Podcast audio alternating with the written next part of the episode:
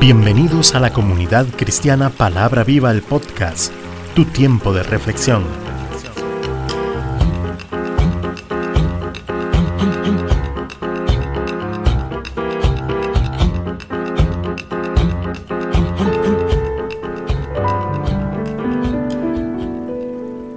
Hoy con José Alberto Delgado.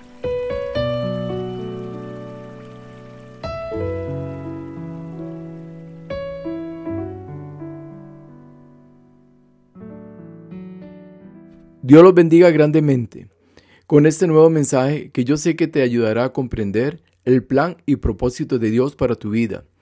Y reciba un fuerte abrazo de mi parte.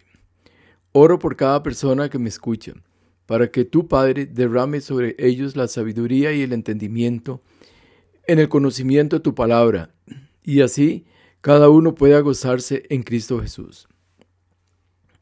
Gracias Señor por esta oportunidad que me das de llevar tu palabra confiando en ti, mi Dios, y en tus promesas santas, y que esta palabra no vuelva vacía, sino que cumpla su propósito para la cual ha sido enviada. Todo esto lo pedimos, Señor, en el nombre de nuestro Señor Jesucristo. Amén. Nuestro tema de hoy, antes de conocerte. Toda persona que ha sido llamada por Dios generalmente va a pasar por diferentes circunstancias en su vida las cuales le van formando conforme al propósito divino y de acuerdo a la palabra de Dios, que nos enseña en diferentes pasajes bíblicos a aquellos varones santos que fueron escogidos de Él y hasta que no pasaron a tener un encuentro profundo con Dios, fue ya que comprendieron el porqué de su llamado. Generalmente del llamado a la ejecución del servicio se requiere de un tiempo. Por ejemplo, Moisés pasó 40 años en el desierto antes de que fuese enviado a Egipto a liderar la salida del pueblo. Otro ejemplo es José, quien tuvo que permanecer un tiempo en la cárcel antes de ser nombrado segundo después de Faraón.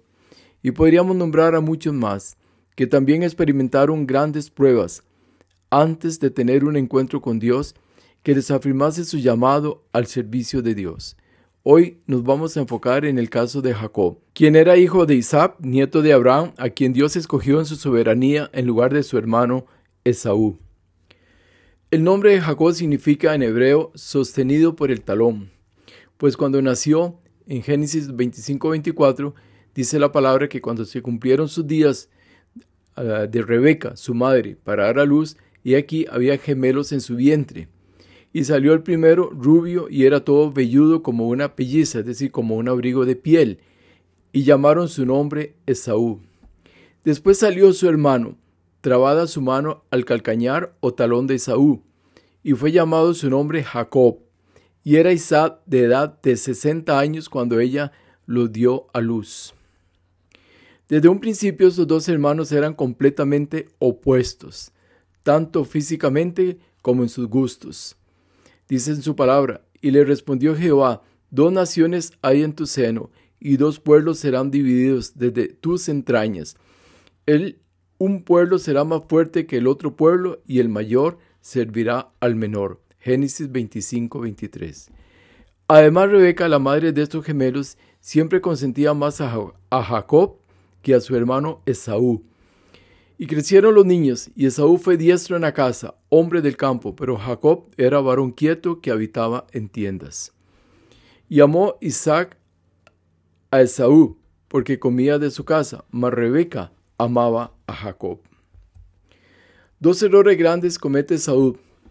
El primero de ellos fue vender su primogenitura. Y Jacob respondió, Véndeme en este día tu primogenitura. Entonces dijo Esaú, y aquí, yo me voy a morir, ¿para qué pues me servirá la primogenitura? Dijo Jacob, júramelo en este día. Y él le juró, y vendió a Jacob su primogenitura. Génesis 25, el 31 al 33.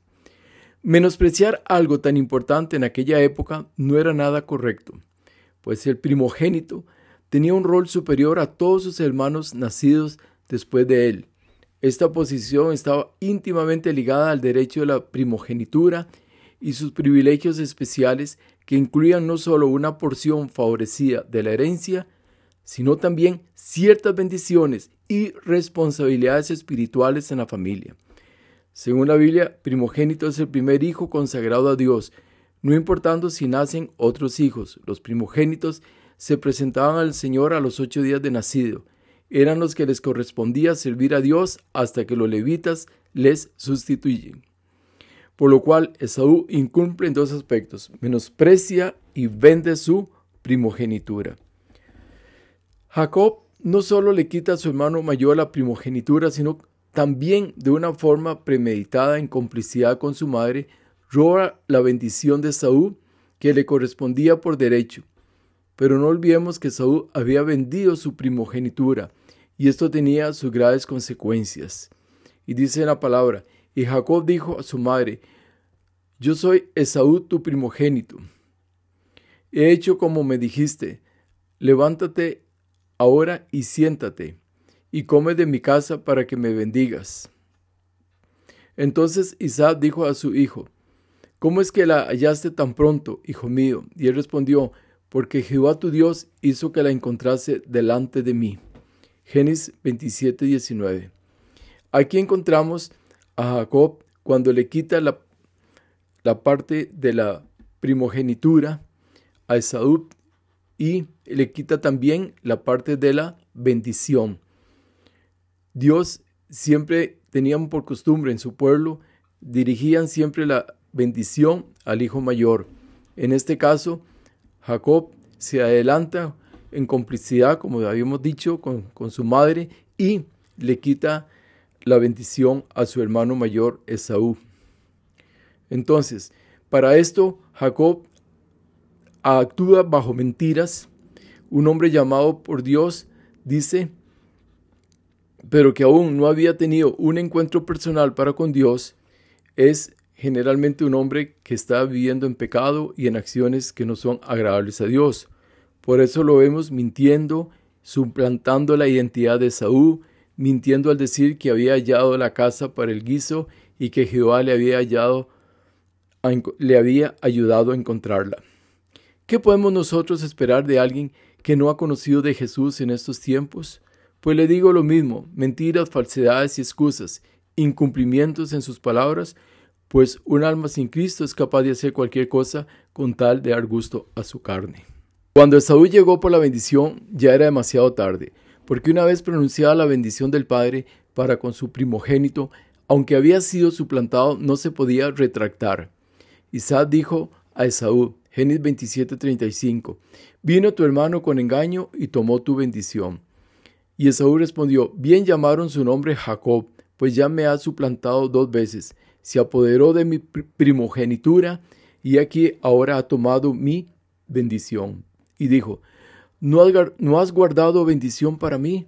siempre bendice a su hijo Esaú, pero esta bendición solo afirma la bendición que le dio a Jacob.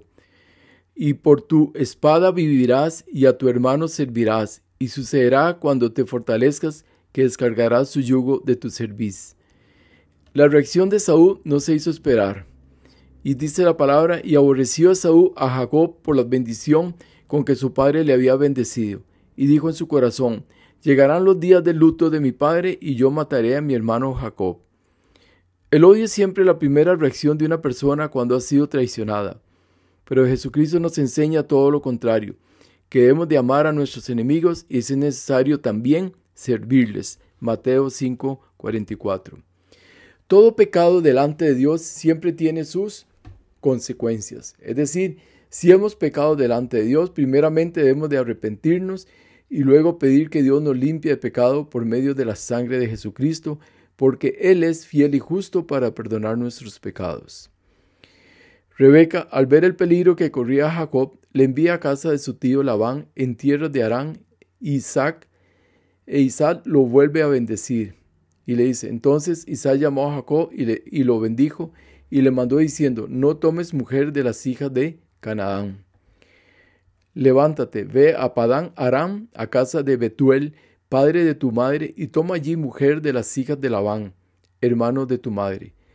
Isaac hace memoria de la bendición que Dios le dio a Abraham.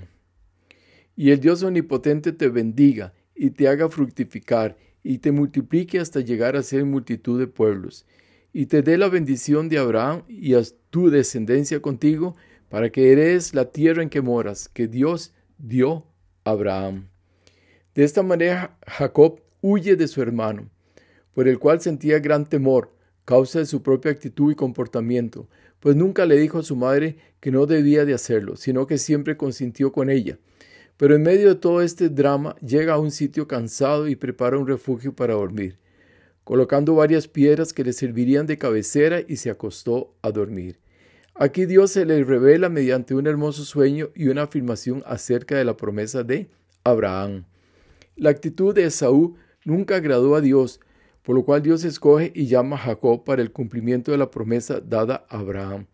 Todo esto bajo la autoridad y soberanía del Altísimo, donde Dios siempre actúa correctamente porque sus caminos no son nuestros caminos. En el sueño Jacob ve una escalera que conectaba el cielo con la tierra. Génesis 28:12. Y soñó, y aquí una escalera que estaba apoyada en tierra y su extremo tocaba en el cielo. Y aquí ángeles de Dios que subían y descendían por ella. Es a través de este sueño que Jehová se le revela a Jacob y la revelación se da bajo tres promesas. La primera promesa, Génesis 28:13. Y aquí Jehová estaba en lo alto de ella, el cual dijo, Yo soy Jehová, el Dios de Abraham tu padre, y el Dios de Isaac. La tierra en que estás acostado, te la daré a ti y a tu descendencia. Aquí Dios le dice, ¿quién es Él? Y le manifiesta de quién es Dios, diciéndole que Abraham es su padre, por cuanto Abraham fue catalogado padre de multitudes, que es Dios y que es Dios de Isaac, y que le haría la tierra prometida. La segunda promesa en Génesis 28:14 será tu descendencia como el polvo de la tierra, y te extenderás al occidente, al oriente, al norte y al sur, y toda la familia de la tierra serán benditas en ti y en tu simiente. Le promete una descendencia incontable, y donde serán benditas todas las familias en él y en su simiente.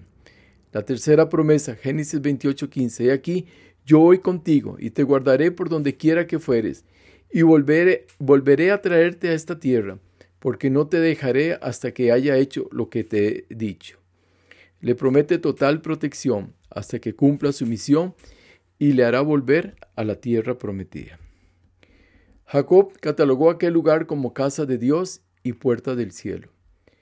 A pesar de las tremendas promesas que Dios le da, no parece estar como muy convencido y hace un voto con Dios donde utiliza frases como si fuere, si me guardare, si me diere pan, si puedo volver a mi casa en paz, dice entonces Jehová será mi Dios y promete darle la décima parte de todo. Esto en los versos 20, al 22 del capítulo 28. En el libro de Deuteronomio 23-21 dice, nos advierte claramente, cuando hacemos un voto a Dios, dice, no tardes en pagarlo, porque ciertamente lo demandará Jehová tu Dios de ti y será pecado en ti. Entonces, en este caso, Jacob estaba advertido de que tenía que cumplir aquel voto que estaba haciendo. Y como hijos de Dios debemos tener presente siempre y sin dudar el siguiente versículo, 2 Corintios 1:20, porque todas las promesas de Dios son en él sí y en él amén, por medio de nosotros para la gloria de Dios entonces nos queda muy claro que nunca debemos dudar de lo que Dios promete, pues será cumplido en cada uno de nosotros, siempre y cuando nos mantengamos en obediencia y santidad para con Dios. Recordemos que para recibir de Dios por medio de Jesucristo sus grandes y hermosas bendiciones, debemos mantenernos en total obediencia con respecto a su palabra. Cuando Jacob llegó donde Labán, no le fue nada fácil. Su estadía en aquel lugar fue complejo. Dios empieza a tratar con él en cuanto a su paciencia, pues tuvo que esperar hasta 14 años para poder casarse con Raquel, pues tuvo que casarse primero con Lea, por ser ella la mayor. Todo esto le causó grandes conflictos familiares. Aparte de ello, los negocios con su tío, ahora su suegro, no fueron muy claros. Además tuvo conflictos conocidos de Labán, que empezaron a sentir celos de Jacob, por cuanto lo culparon de haber tomado todo lo que era de Labán, mas Dios estaba con Jacob, compensándole todo lo que Labán le había quitado, Y cuando los conflictos llegaron a un límite insostenible, Dios da la orden a Jacob para que saliera de la tierra donde estaba y volviera a la tierra donde había nacido. Labán sale tras Jacob y Dios le habla a Labán diciéndole que no le hable con groserías a Jacob. Labán reclama porque no lo dejó despedirse de sus hijas y Jacob responde diciendo que tenía miedo. Esto refleja en Jacob su falta de confianza en Dios, cosa que nosotros no debemos hacer. Siempre nuestra confianza debe estar puesta en Dios.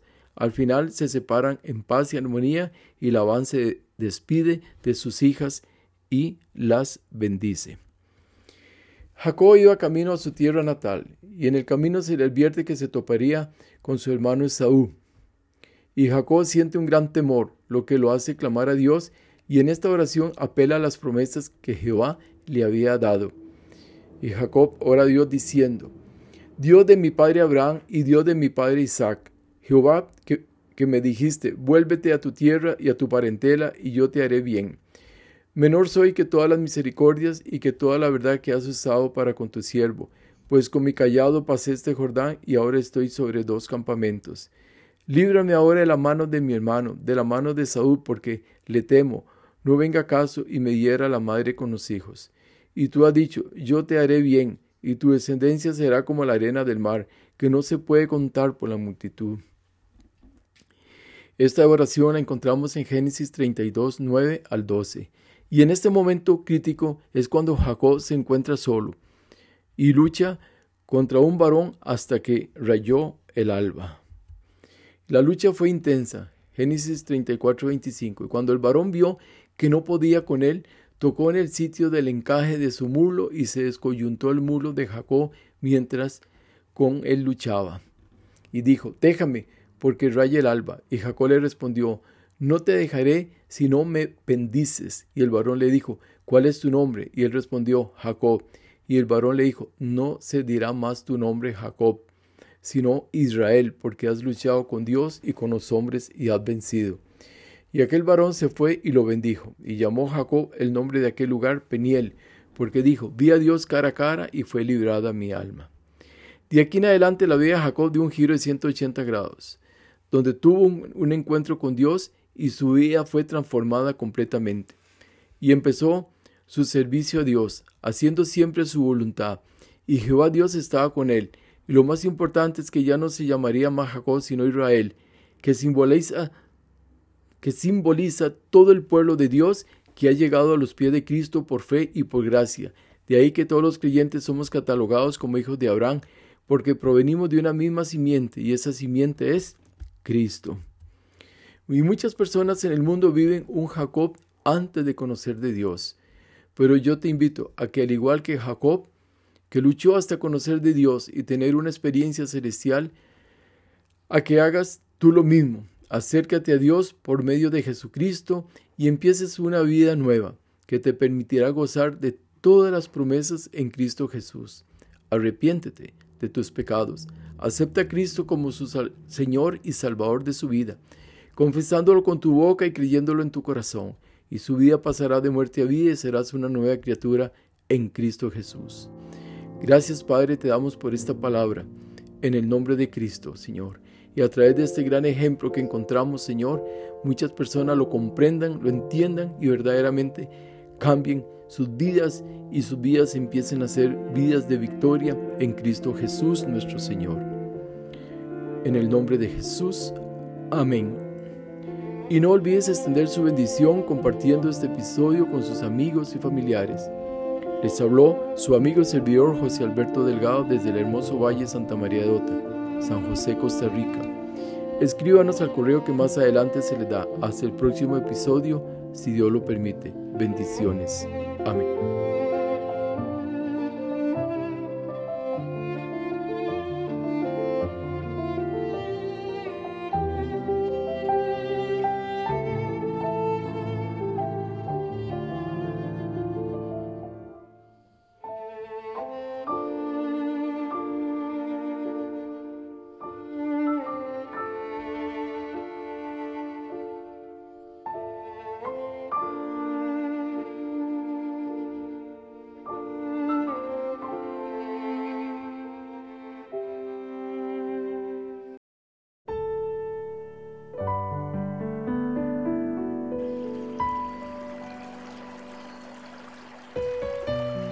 Gracias por escuchar este episodio.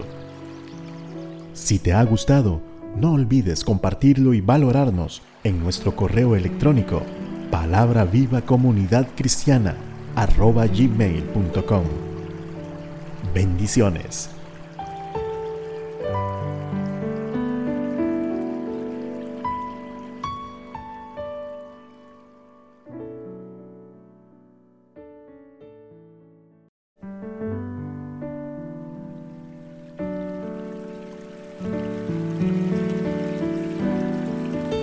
Comunidad Cristiana Palabra Viva, todos los derechos reservados.